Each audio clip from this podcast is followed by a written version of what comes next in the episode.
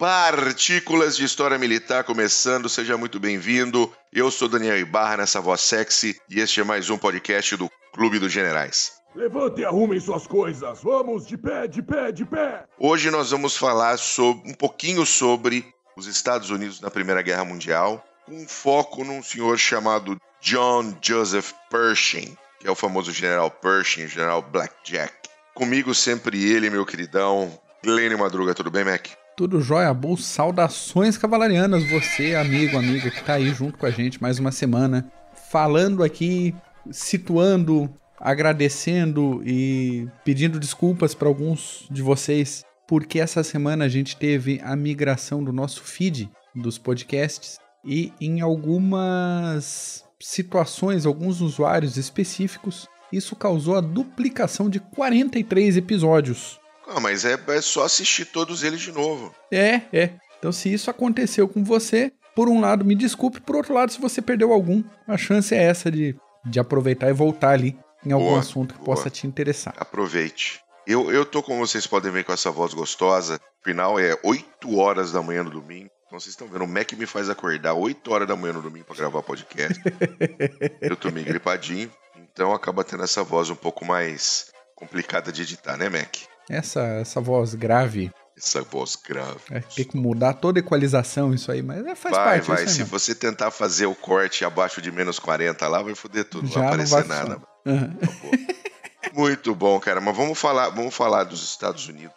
Ali na Primeira Guerra Mundial, os Estados Unidos não estavam prontos para a guerra. Assim como não estavam em, em, em, na Segunda Guerra Mundial também. Tá? Quando a Segunda Guerra Mundial começou em 39, na Europa, os Estados Unidos tinham por volta de 100 mil homens no exército. Uhum. Então, a situação da Primeira Guerra Mundial também era assim. Também era. Os EUA não estavam prontos para uma guerra, né, Mac?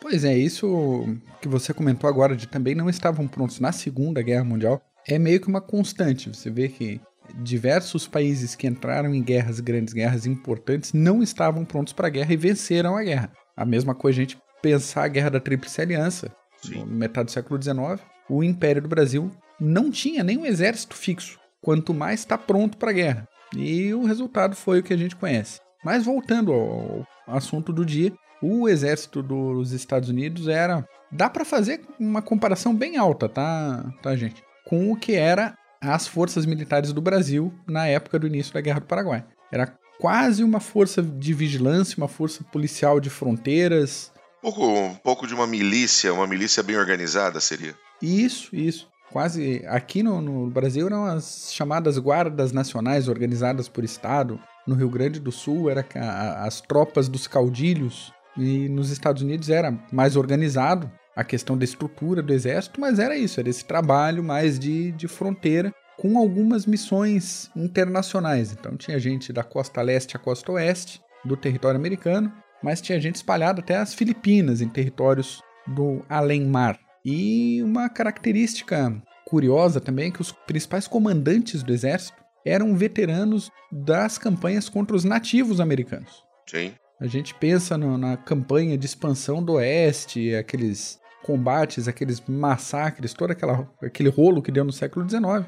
Era esse pessoal que estava comandando o exército. Nisso a gente inclui o próprio Blackjack Pershing, que fez parte da campanha contra o Jerônimo e fez parte da campanha de Wounded Knee e não confundamos aí com o massacre de Wounded Knee, que é outro evento. Até se vocês é, tiverem interesse nesse episódio aí, a gente pode de repente puxar um PHM para falar disso. É, o Pershing ele nasceu ali um aninho antes da Guerra Civil Americana, né, da Guerra de Secessão. Uhum. Acho que o primeiro grande conflito dele foram as guerras indígenas, né? A gente está falando especificamente da campanha contra Jerônimo, mas acho que o primeiro grande conflito que ele participou foram as guerras indígenas.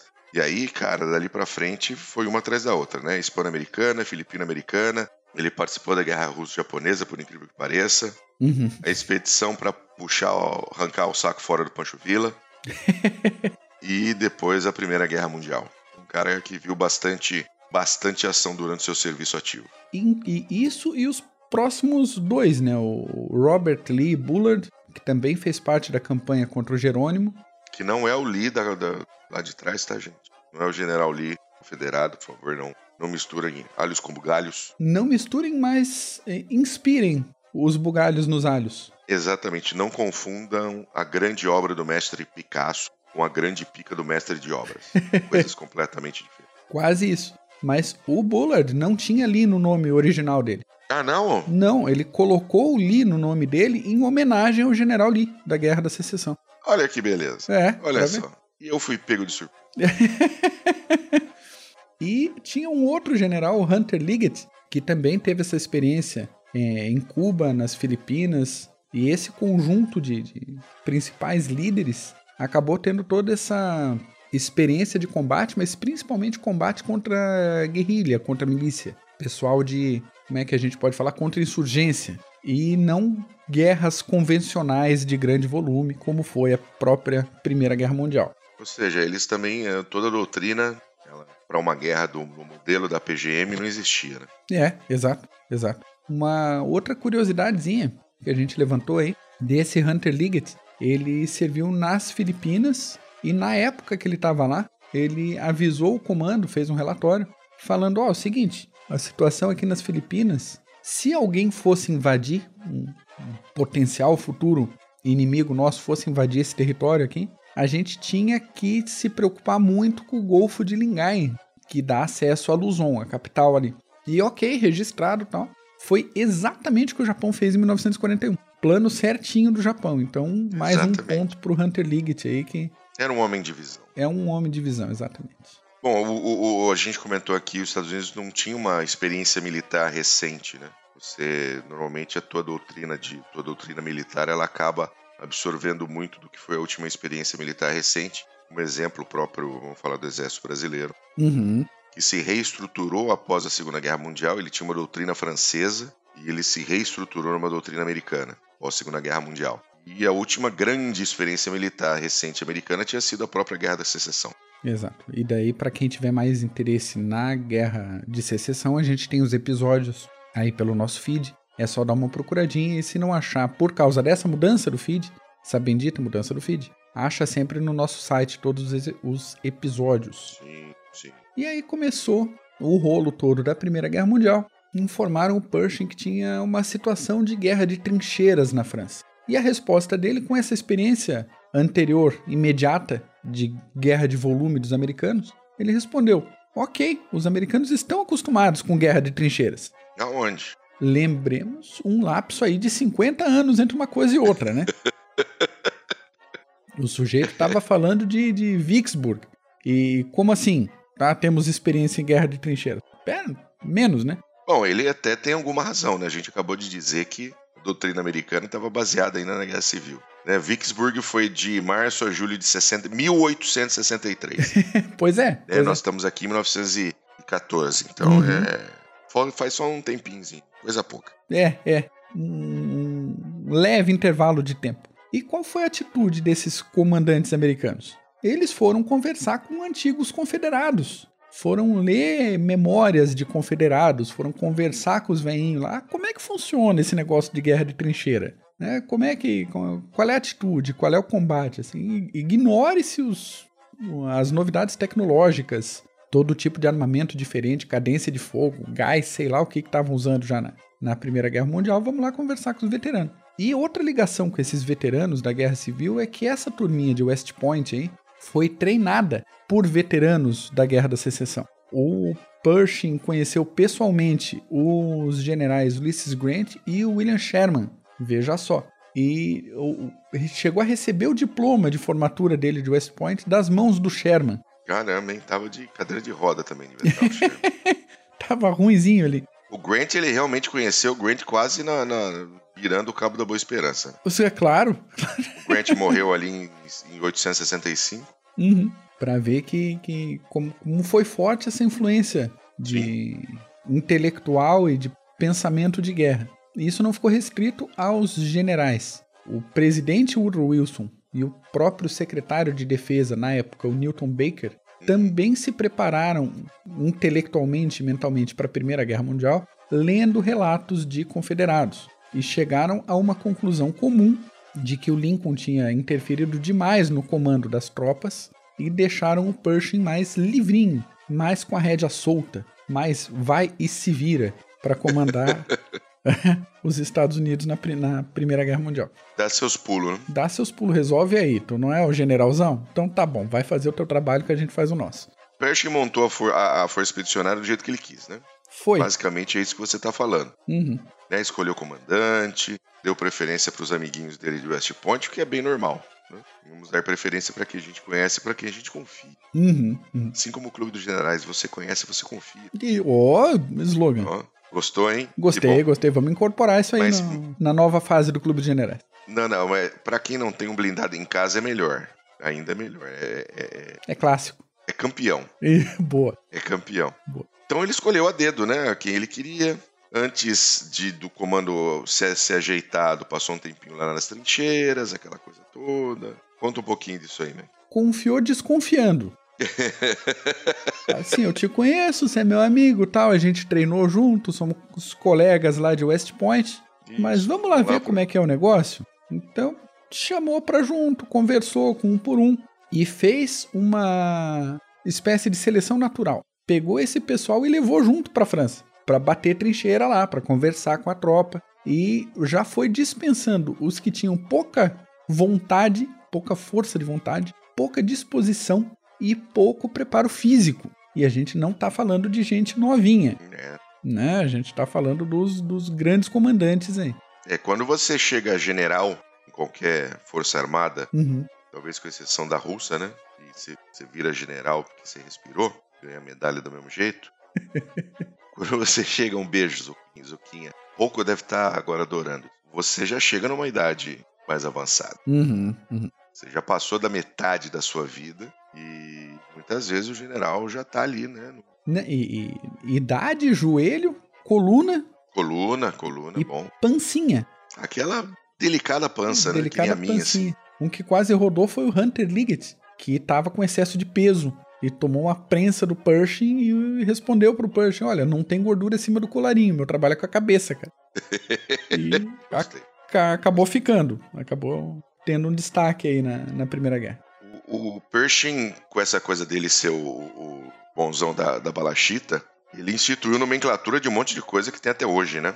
Dentro do, do, do meio militar americano. Uhum, uhum. Deram corda para ele, ele foi, foi fazendo. Então, todos esses códigos aí que a gente lê é, em tudo que é manual mais novo de guerra americana, G2 para inteligência, G3 para planejamento, G4 para logística e tudo que vem depois, foi coisa do Pershing. Outra coisa curiosa é a, a grande formação de unidades para a época, unidades militares, que ainda existem hoje e que foram criadas para a Primeira Guerra Mundial. Boa. E aí Boa. a gente destaca a primeira divisão de infantaria, Big Red One, a terceira de infantaria, Rock of Marne, e a 82 era transportada. Grande 82. Um abraço pro Gavin. Um abraço pro Gavin, exatamente. Isso daí foi formado para a Primeira Grande Guerra. Bom, e a Primeira Guerra ainda viu o nascimento de alguns oficiais uh, que depois iam ter muito sucesso, especialmente ali na, na Segunda Guerra Mundial, né? A gente pode falar do George Marshall, o próprio Patton, também estava na Primeira Guerra Mundial como coronel. Uhum.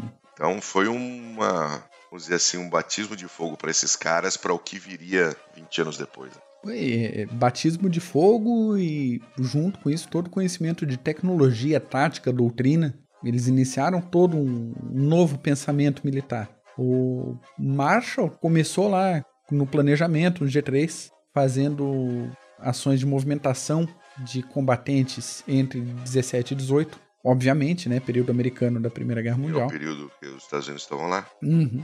O Patton, cavalariano, futuro comandante do Terceiro Exército, chegou a ter ferimentos na ofensiva do Mozargon e antes da Primeira Guerra Mundial, ele e o Pershing combateram juntos no México. Até teve quase um rolo aí de, de, de juntar as famílias por meio de casamento, mas não, não rolou. Não funcionou sim, isso aí. Sim. E o MacArthur, que serviu na gloriosa e máscula divisão Arco-Íris. É, primeiro comandando uma brigada, depois comandou a divisão inteira, só que ele não se dava muito bem com o Pershing. Mas de qualquer forma, tava ele lá na primeira onda e tava na segunda. Divisão Arco-Íris não tem nada a ver com, com lutas uh, uh, pelos direitos não, nenhum. É, sexuais. É zoeira de domingo de manhã mesmo. Era o nome, era o nome da 42ª Divisão de Infantaria uhum. da Guarda Nacional do Exército dos Estados Unidos. Perfeitamente. E o Pershing ele gostava de ir pra cima da negada, né? É. Ele queria que o pau comesse e comesse rápido. Empolgado. Empolgado, menino. Empolgado, meio suicida, quase banzai o sujeito.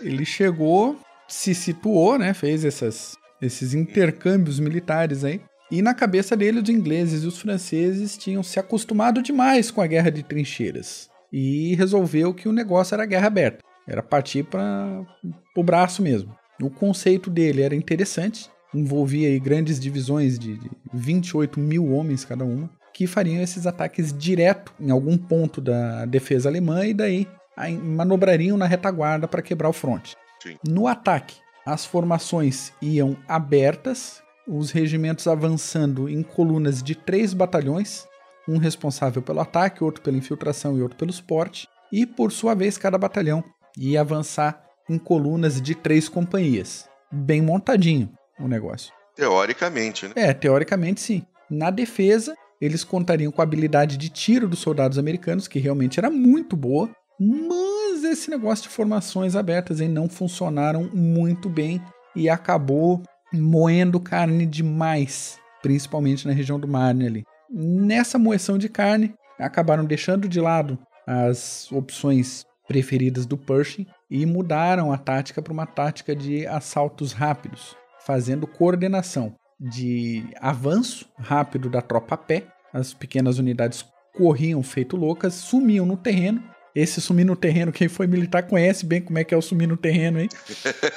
né? E se abrigavam e nessa abrigada chovia metralhadora e artilharia cronometradinha para fazer a cobertura e, a, e o impacto no inimigo. E isso acabou funcionando um pouquinho melhor do que sair correndo de peito aberto para cima dos alemães. O Pershing, ele também, um detalhe acho que bastante interessante, ele cagava os outros aliados dele, né? Franceses, britânicos, ele tava mais é é o famoso CIA, né? Cagando e andando pra esses caras. É, pois também, os caras começaram com uma atitude bem discutível né? Bem discutível para com os americanos aí. Porque quando a Europa pediu ajuda, quando a França e a Inglaterra pediu ajuda para os Estados Unidos, eles queriam soldados, queriam carne para moer, não queriam comandantes. Mas como mandar sua carne para moer sem comandante, né? Ainda mais os americanos. É, é. Aí, quando os americanos chegaram lá, ainda assim, os comandantes tentaram amalgamar, juntar as tropas para manter o comando na mão da França e da Inglaterra. E o Pershing falou: não, né? Nem a pau. Então, entre 17 e 18, é, foi estabelecida uma série de treinamento de tropas para adaptar o pessoal para a guerra na Europa. E isso deixou na ponta da ferradura todo mundo que ficava perguntando quando que os reforços iam chegar no front. E enquanto isso acontecia, o Pershing batalhava lá para ter um comando independente. E ele segurou as tropas mesmo até dar a crise no mar no início de 18 ali. Falou: não, já que a gente vai, a gente que é o comando. Eu sou o, o general responsável por esse bando de militar aqui. Não tem essa de, de vamos servir a França e a Inglaterra. É bom no cu. Exatamente. De forma direta e objetiva. Direta, exatamente. E acabavam discutindo, como a gente comentou, essa estrutura de ataque e de defesa antes. É, havia uma discordância muito pesada em tática e em estratégia. O Foch comandante francês queria que os americanos atacassem somente pelo sul, fazendo contorno, pegando aquela clássica expressão ataca pela barriga mole das, das defesas alemãs. E o Pershing queria fazer um avanço direto rumo a leste, por conta própria, e dane-se direto para a Alemanha se pudesse marchar em Berlim, para ele tanto melhor. Um, uma atitude que a gente lembra um pouco do próprio Patton na Segunda Guerra Mundial. Ele queria Sim, munição exatamente. e combustível se desse por conta e ia ele com o blindado dele para invadir Berlim. Se desse por conta, ele parava só na Polônia. É isso aí, é isso aí. Aí a gente teve o início da campanha do, do, do Moisargone. Uhum. Começou assim, mais ou menos, né? Começou meio erradinho, meio complicadinho. Começou estranho, porque todo esse negócio, todo esse pensamento de guerra de trincheira, de campos abertos com arame farpado, ninho de metralhadora, aí chegaram nessa região, era montanha, mato alto, árvore, floresta. É. Não tinha nada daquilo, né? Não tinha nada disso que eles tinham se preparado. E tinha quatro camadas de fortificação alemã para proteger Olha, esse rolo. Eu, eu, acho que isso foi coisa do Foque, viu? Eu não duvido. O Fock falou: Ah, é, filho de uma puta. então tá bom, vem cá. Você pode liderar aqui, ó. Lidera aqui, ó, o Ergoni, ó. Vamos lá. Vai lá, Pau na jaca. Seis meses você ficou enrolando aí, treinando na trincheira? Vamos lá pro Moisés Ergoni. Isso aí. E as duas primeiras semanas foram um desastre total, porque a maioria dos militares eram jovens americanos com pouca experiência de, de militaria, pouca experiência de vida, um bando de bisonho, para falar bem a verdade. É, não dá para pedir muito também, né? E das nove divisões que participaram desses primeiros combates, três tiveram algum tipo de coisa que pode de repente ser chamada de sucesso. Mas analisemos que os bisonhos às vezes davam aquele pânico, ficavam perdidos no tiroteio e eram picados por artilharia, metralhadoras, abatido igual pato no meio do mato pelas defesas alemãs, que eram de tropas bem experientes já. Sem dúvida. Para você ter uma ideia, meu caro ouvinte, foram só 26 mil baixas em quatro dias. É, não é? Quando a gente fala em baixas, nós estamos misturando mortos e feridos. Mortos, feridos e alguns que estão correndo, né? Até hoje. Exatamente.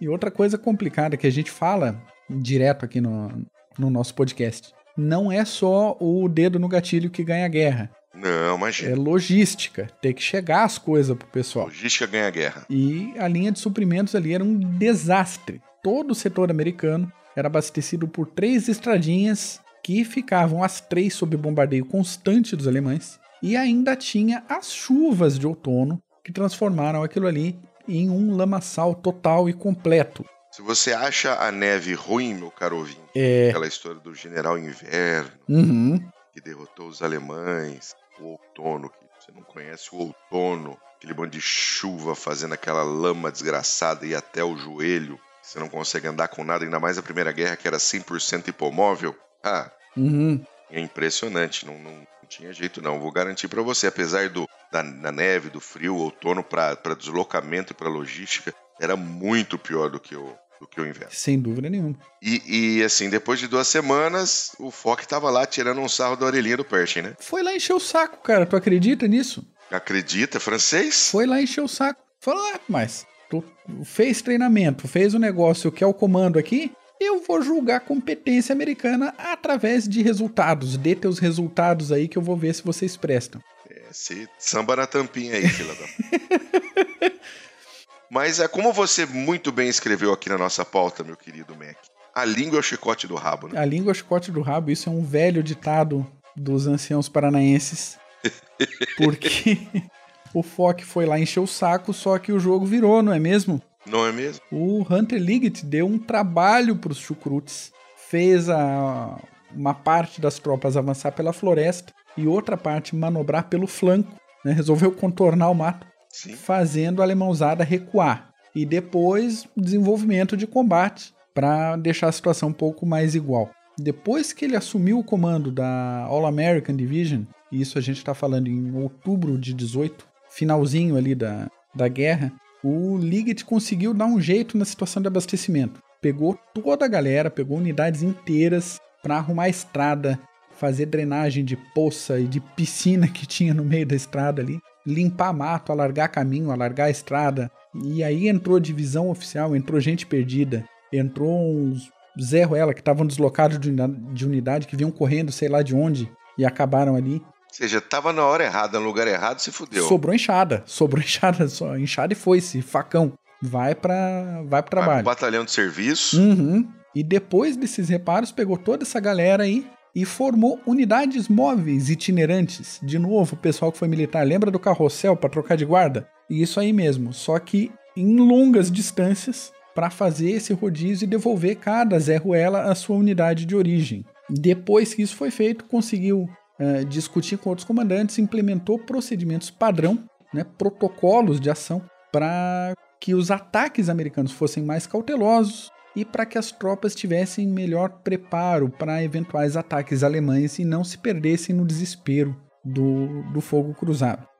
Uma coisa que eu acho impressionante na atitude geral dos Estados Unidos na, na Primeira Guerra Mundial foi a capacidade de aprendizado. Eles conseguiam aprender e se adaptar muito rápido a situações novas que todo dia eram apresentadas para a tropa e para o comando. Boa. Boa. E aí, nessa história dessas conquistas do Liggett aí, o Pershing ficou empolgadão nas calças e falou: agora nós vamos até a Polônia. Agora vamos, porque é o que todo mundo estava esperando, na verdade, né? O final da Primeira Guerra Mundial foi um, uma coisa curiosa, porque a Alemanha se rendeu, entregou os pontos, assinou os acordos lá sem ter guerra no próprio território. Tocou zaralho na França, tocou zaralho no fronte leste, e quando ia acontecer a guerra aqui, ia voltar, a Alemanha entregou os pontos. Então, o setor que estava sob o comando do Hunter Liggett, os americanos já tinham conquistado diversas cabeças de ponte no, no rio.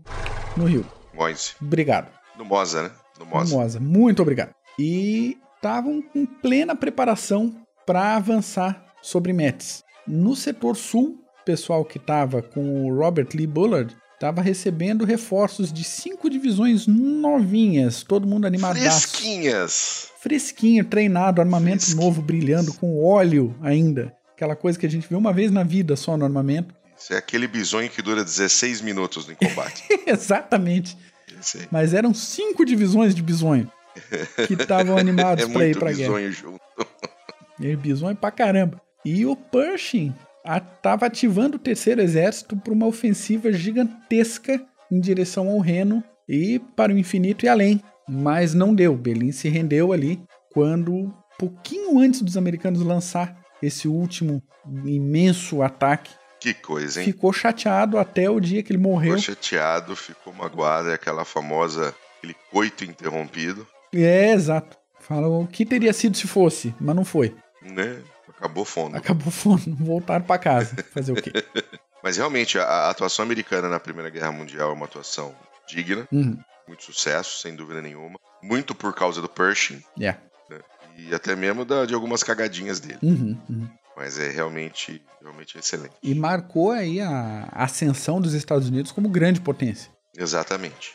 Exatamente. A grande virada para a história americana no século XX foi a, essa participação rápida, mas decisiva na Primeira Guerra Mundial. Muito bom, Mac, excelente. E é isso por hoje, então? Gostei bastante, é isso por hoje. Beleza, meu caro ouvinte, muito obrigado por estar conosco nesses minutinhos de partículas de história militar. Mac, obrigado. Eu que agradeço, Bull. Até semana que vem. Muito bom, a gente se vê na próxima. Um abraço, tchau.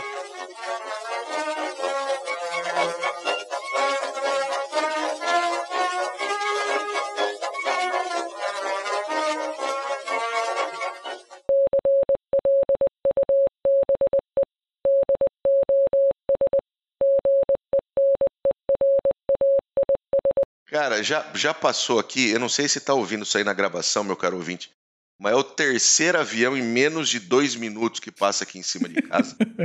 Viracopos tá movimentada tá dando, hoje. Tá dando estranho em Viracopos, né? Puta que eu pariu.